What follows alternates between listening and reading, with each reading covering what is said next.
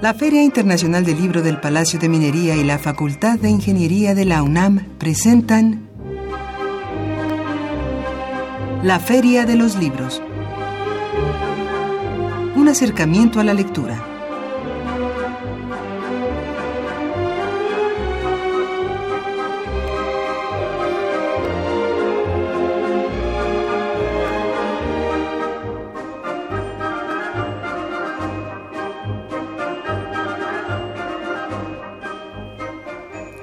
Hola, ¿qué tal? ¿Cómo están? Muy buenas tardes, sean todos ustedes bienvenidos a una emisión más de la Feria de los Libros. Gracias por acompañarnos arrancando semana. Mi nombre es Elías Franco, los saludo con el gusto de siempre y eh, pues los invito a que se quede con nosotros en los próximos minutos aquí en la Feria de los Libros. Vamos a tener bastante información.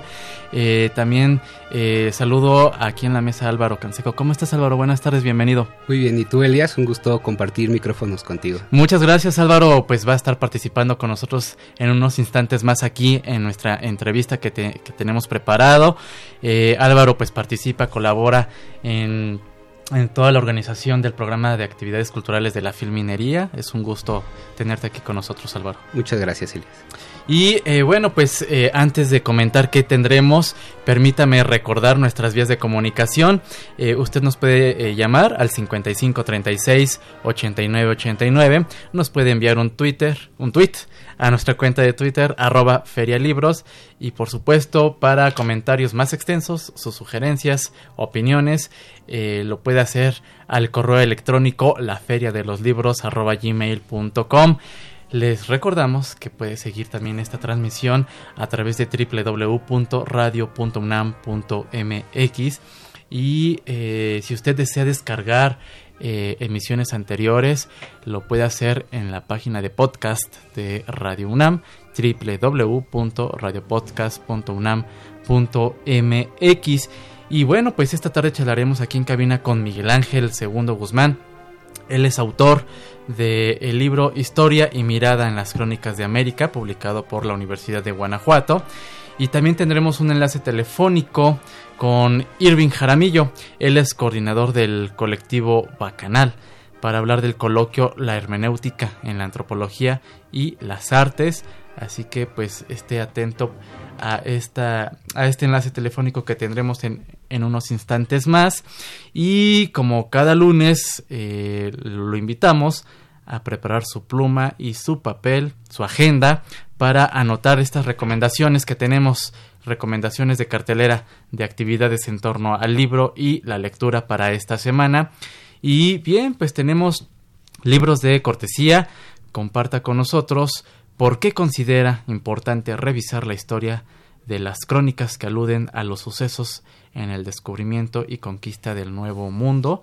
Nos gustaría saber su opinión al respecto. Para todos aquellos que nos hagan llegar sus comentarios a nuestra cuenta de Twitter o vía telefónica, podrá llevarse libros. Eh, vía Twitter tenemos un ejemplar del libro eh, Ricardo Martínez, a 100 años de su nacimiento, cortesía de la Fundación Ricardo Martínez, y por supuesto un ejemplar de Historia y Mirada en las Crónicas de América de Miguel Ángel II, quien ya nos acompaña aquí en cabina. Eh, por teléfono también tenemos un ejemplar del de, eh, libro Los Presidentes de Julio Scherer García, cortesía de Ediciones Proceso y Editorial Grijalvo. Les recuerdo nuestras vías de comunicación 55 36 89 89 y nuestro Twitter es arroba ferialibros. Escuchas la Feria de los Libros.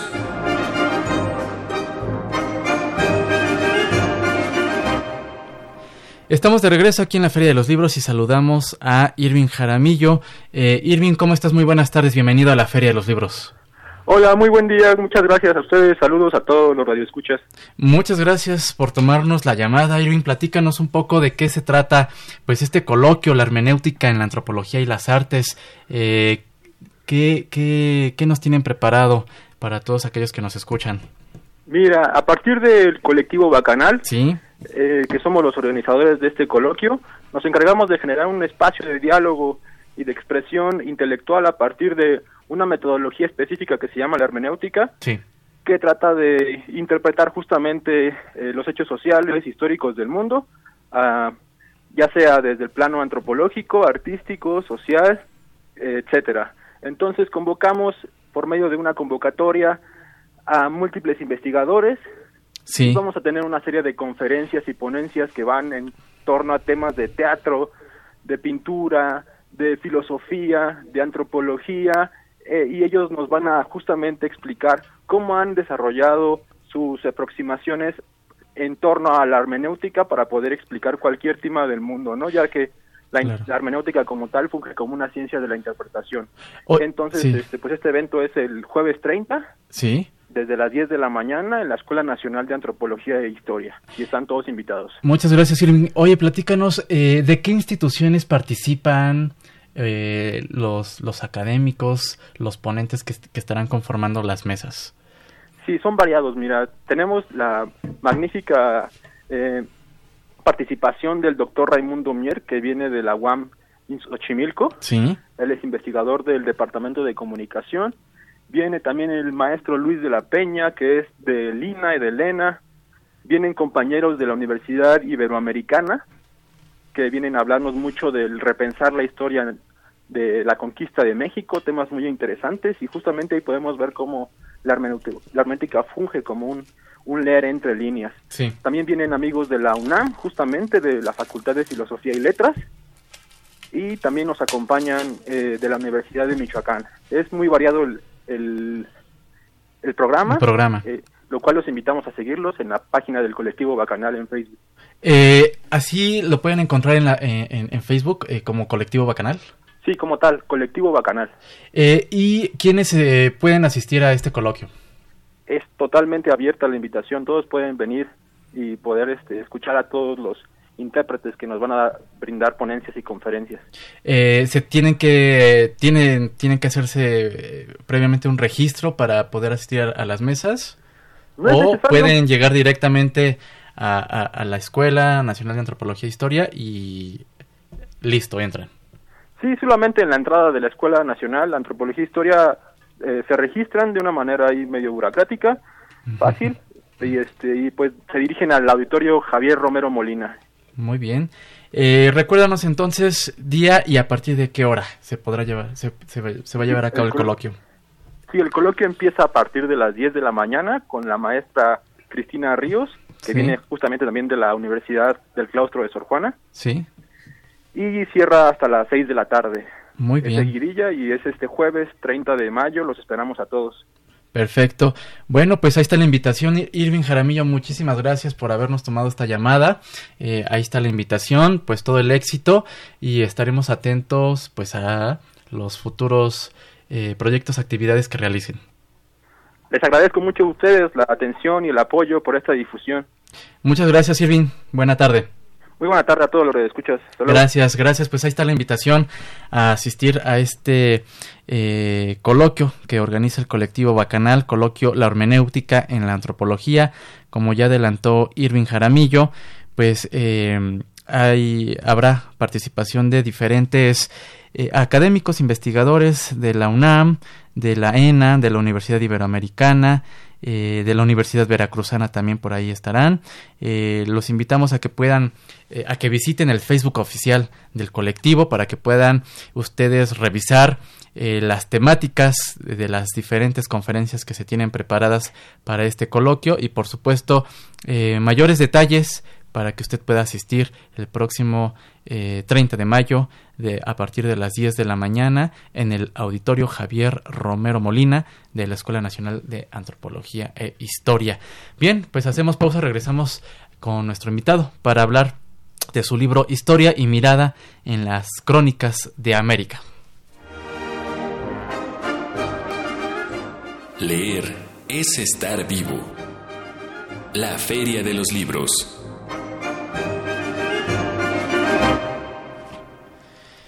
Regresamos y damos la bienvenida a Miguel Ángel II Guzmán, autor del libro Historia y Mirada en las Crónicas de América. ¿Cómo estás? Muy buenas tardes, bienvenido. Muy buenas tardes, muy buenas tardes a nuestros escuchas. Gracias por la invitación.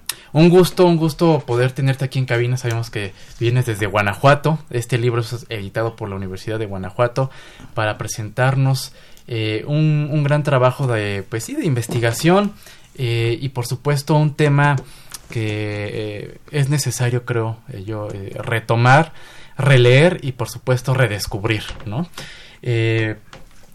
a propósito de qué reflexiones consideras releer y resignificar pues estas crónicas que sí, a lo mejor tenemos presentes y que tenemos cierta visión, cierta postura, pero tú nos haces esta invitación a, a, resignificarlas. Así es. Yo creo que el pasado siempre está con nosotros, camina con nosotros. Sí. Y por más que se ha pensado que la conquista es un tema viejo, que ya ha sido superado, creo que en los últimos meses nos hemos dado cuenta que no es así, que es, es un tema que nos sigue afectando, nos sigue afectando como colectivo, nos sigue afectando como país. Bueno, ya están las, las declaraciones del presidente, la carta. Sí. No es un tema resuelto y precisamente mi intención es esa. ¿Cómo volver a pensar estas crónicas, volverlas a leer, interrogarlas de forma distinta, y en eso ha consistido este libro. Tres betas de investigación. Sí.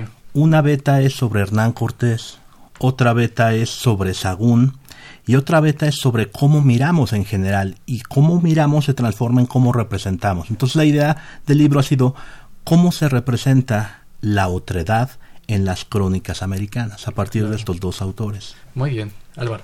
Eh, sí, yo quisiera, eh, antes de preguntarle al doctor Miguel Ángel II, leer una pequeña cita de Hans Georg Gadamer, un representante de la hermenéutica, que dice, ¿por qué no se encadenan las historias? Existe solo la respuesta hermenéutica a esta pregunta, porque nos reconocemos en lo otro, en lo otro de los hombres, en lo otro del acontecer.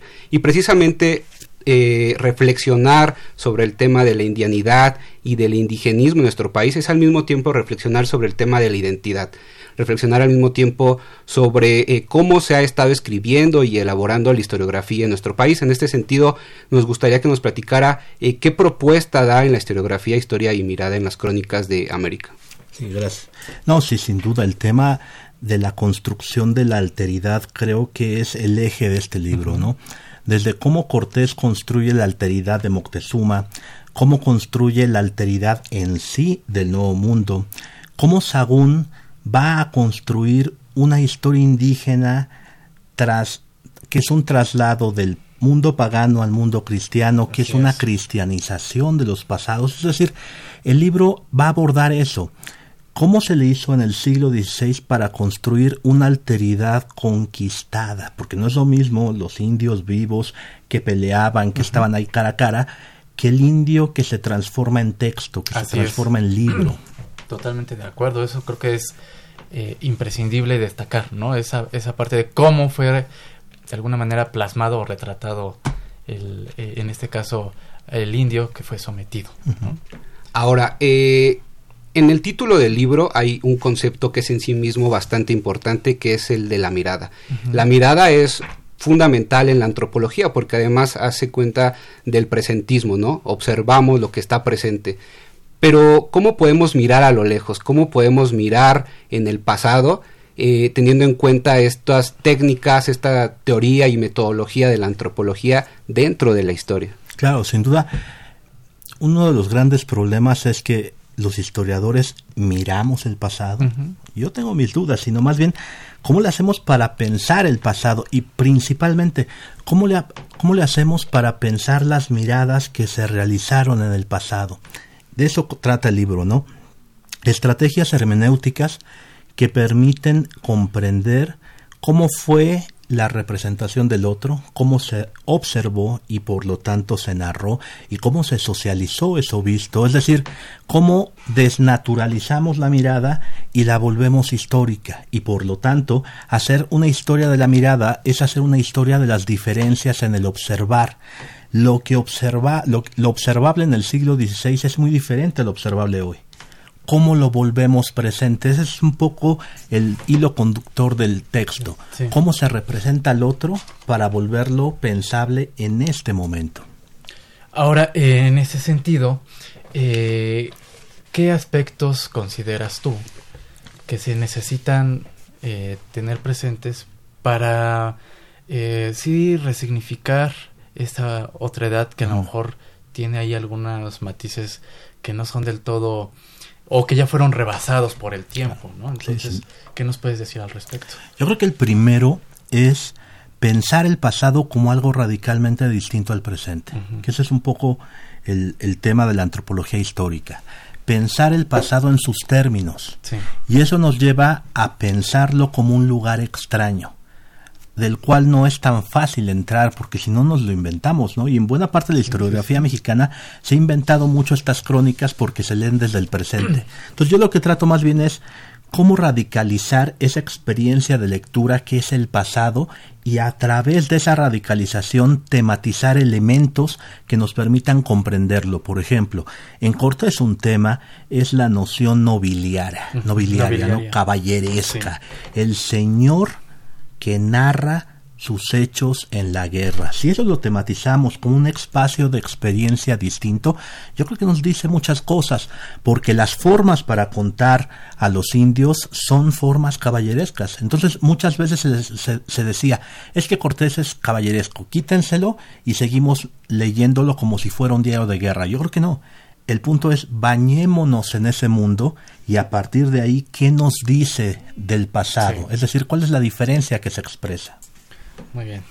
Eh, uno de los capítulos dentro de este libro es precisamente trazar la simbólica del cuerpo en Occidente y cómo se construye este, este imaginario del cuerpo eh, al momento del contacto o al momento de la conquista de Tenochtitlan, ¿no? Eh, ¿Qué nos podría decir al respecto? Cuál es ese cuerpo que ha sido imaginado, configurado y trazado en esta larga tradición occidental y que se plasma en estas crónicas y que pensaríamos a veces que al momento de leerle estas crónicas nos hablan como un espejo, ¿no? Que es precisamente esta historia del siglo XIX, que es como un espejo en el cual podemos ver todo, todo, todo el pasado tal cual fue y, y, que no es así. Sí, sin duda, esa parte es muy interesante. Mi pregunta era para hacer este capítulo es, o fue en su momento, los escritos del 16 narran el cuerpo de los indios, lo podían ver. Y esa fue, era mi duda, pero para poder ver al otro necesitas trazar la historia del yo, y ese yo es el yo cristiano. Es decir, todos estos frailes del 16 tienen un yo cristiano que se construye en tanto que cuerpo cristianizado en el horizonte de la culpa. Entonces, la gran pregunta es, ¿estos frailes podían ver la diferencia cultural? ¿Podían ver otros cuerpos que no fuesen el de la culpa? Y así se articula ese capítulo. Entonces, es necesario contar la historia del cuerpo en accidente, sus tecnologías, para poder entender qué vieron ellos de los cuerpos indios, que yo digo se domesticaron en la escritura. Así es. Eh, Miguel Ángel, Álvaro, ¿qué les parece si vamos a escuchar un poco de música? Y continuamos con esta charla eh, a propósito de este libro, Historia y mirada en las crónicas de América. Regresamos.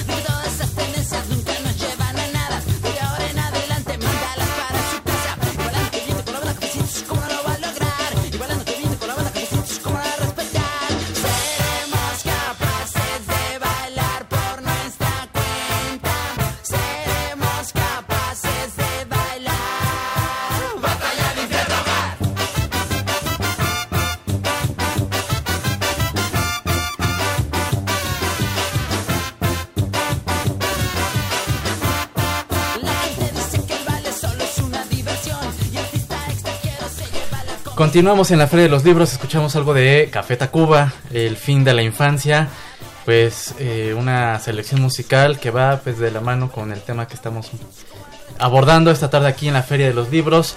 Eh, eh, estamos comentando Historia y Mirada en las Crónicas de América, un libro, autoría de Miguel Ángel II Guzmán, publicado por la Universidad de Guanajuato. Y pues, Álvaro, tú tenías... Así es, sí, platicábamos ahorita durante la pausa musical que antes de pasar, creo, a la pregunta que problematiza la obra en su conjunto, sería interesante que nos hablara de estas tradiciones, proyectos, de estos fragmentos de historias que hay en Occidente y que son utilizados y permiten en el siglo XVI escribir sobre el otro, ¿no? Sí. sí, ese es uno de los ejes centrales del libro se piensa que las crónicas americanas son un hito en el saber antropológico porque se empieza a escribir sobre indios en el siglo XVI, ¿no? Pero se los lee desde una perspectiva moderna, es decir, como si fueran antropólogos haciendo trabajo de campo y por lo tanto los textos son etnografías. Yo tengo dudas con respecto a eso y precisamente el punto es para entender esas crónicas necesitamos fragmentar la historia, es decir, no contar la historia lineal de los antecedentes de esta escritura, sino lanzar fragmentos, porque tampoco se puede hacer tan fácil una historia lineal de la otredad, ¿no? Entonces, un tema central en este texto tiene que ver con cómo se ha construido el otro en Occidente, y es muy interesante, porque el otro se parece, es decir, las proyecciones y los proyectos identitarios en la historia occidental siempre han creado excluidos y esos excluidos su identidad se parece. ¿Por qué? Porque es un proceso de creación espejo, yo frente al otro y curiosamente ese otro siempre es excluido, masacrado, etcétera, pero siempre es escrito por aquel que es el que, vence. que ejecuta realmente esa pues ese vencimiento, ¿no? Entonces ahí tenemos, digamos, de alguna manera un sesgo, un sesgo que pues sí define lo que actualmente nosotros tenemos muy presente, ¿no? Eh, se nos está terminando el tiempo, pero eh, para que eh, el público se termine de animar, un poco cuáles son estas conclusiones o si si, las podemos llamar así, o si dejas abierta todavía una pregunta que invita a una reflexión más profunda. yo, creo que una de las reflexiones de este trabajo es que, o implica que, leer es un acto complejo. Leer el pasado es muy, muy difícil porque hay una ilusión de transparencia que cuando lee el pasado piensa que es como el presente. Y esa es una bronca siempre, ¿no? Que los historiadores tienen que tratar de saltar. Y creo que en cualquier ámbito, en cualquier disciplina, que logre hacer esta mutación de pensar el pasado en sus términos, creo que es un gran logro, ¿no? Otro logro sería pensar la, la, escritura de Hernán Cortés como un proceso que está compuesto de elementos simbólicos, feudales, señoriales, y que esos construyeron lo americano. Otro sería también que la obra de Sagún está tematizada en función de estos grandes imaginarios occidentales que permitieron la traducción de lo indio y que eso construyó una historia de la mirada en las crónicas de América que no había sido contada así. Yo creo que ese es el tema, ¿no?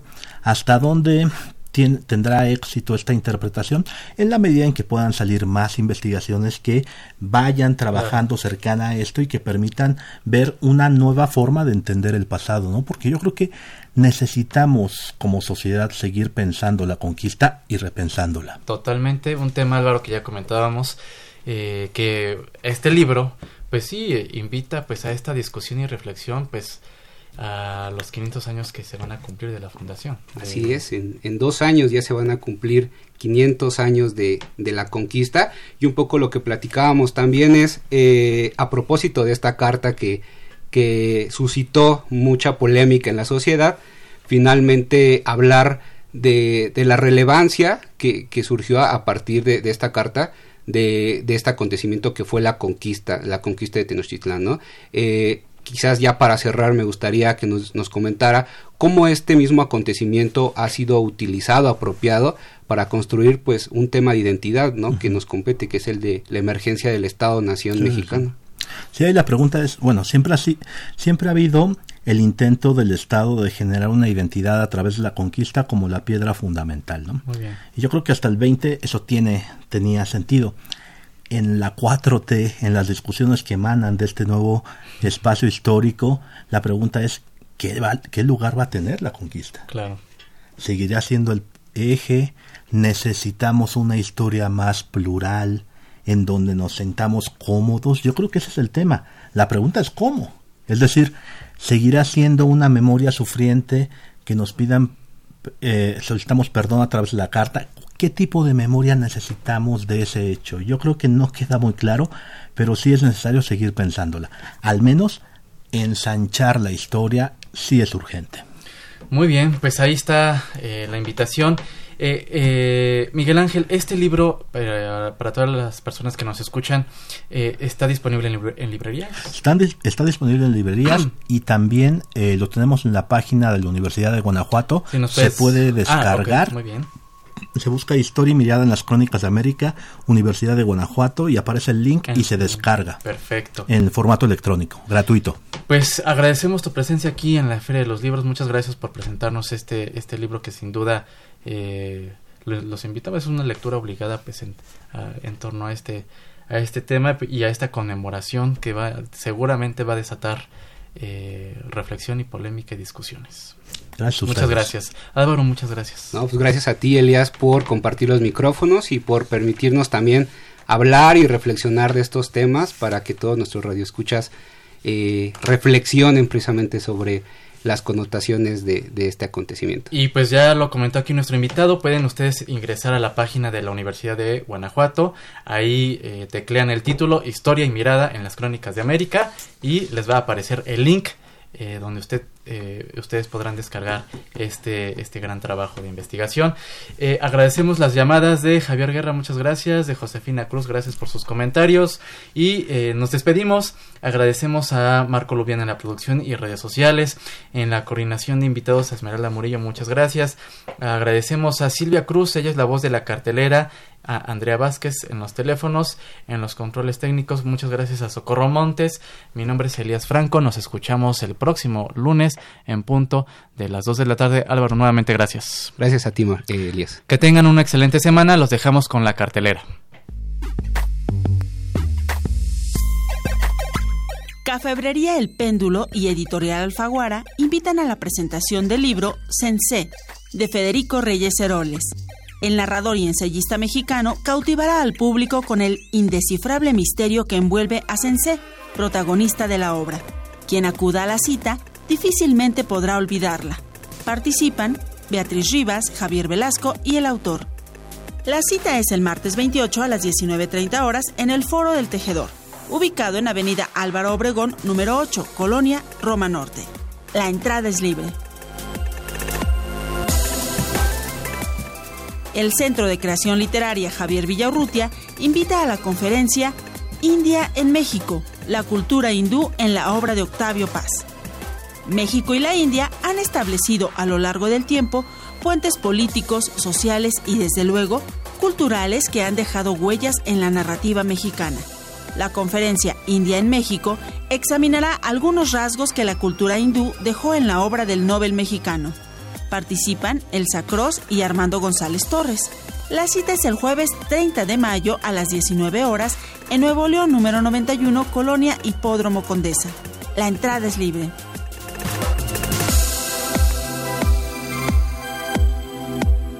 la Escuela Nacional de Antropología e Historia, a través de la coordinación de Etnohistoria y el colectivo Bacanal, invitan al coloquio La hermenéutica en la antropología y las artes. A través de la historiografía, la filosofía, el arte, la estética y la antropología, el público se adentrará en un viaje hermenéutico por los horizontes epistemológicos que tamizan toda investigación. Participan el doctor Raimundo Mier Garza, el maestro Luis de la Peña Martínez, la maestra Laura Linares y el maestro Bernardo Sanabria García. La cita es el jueves 30 de mayo a partir de las 10 horas en el auditorio Javier Romero Molina de la Escuela Nacional de Antropología e Historia, ubicada en Periférico Sur y Zapote sin número, Colonia Isidro Favela, Alcaldía Tlalpan. La entrada es libre.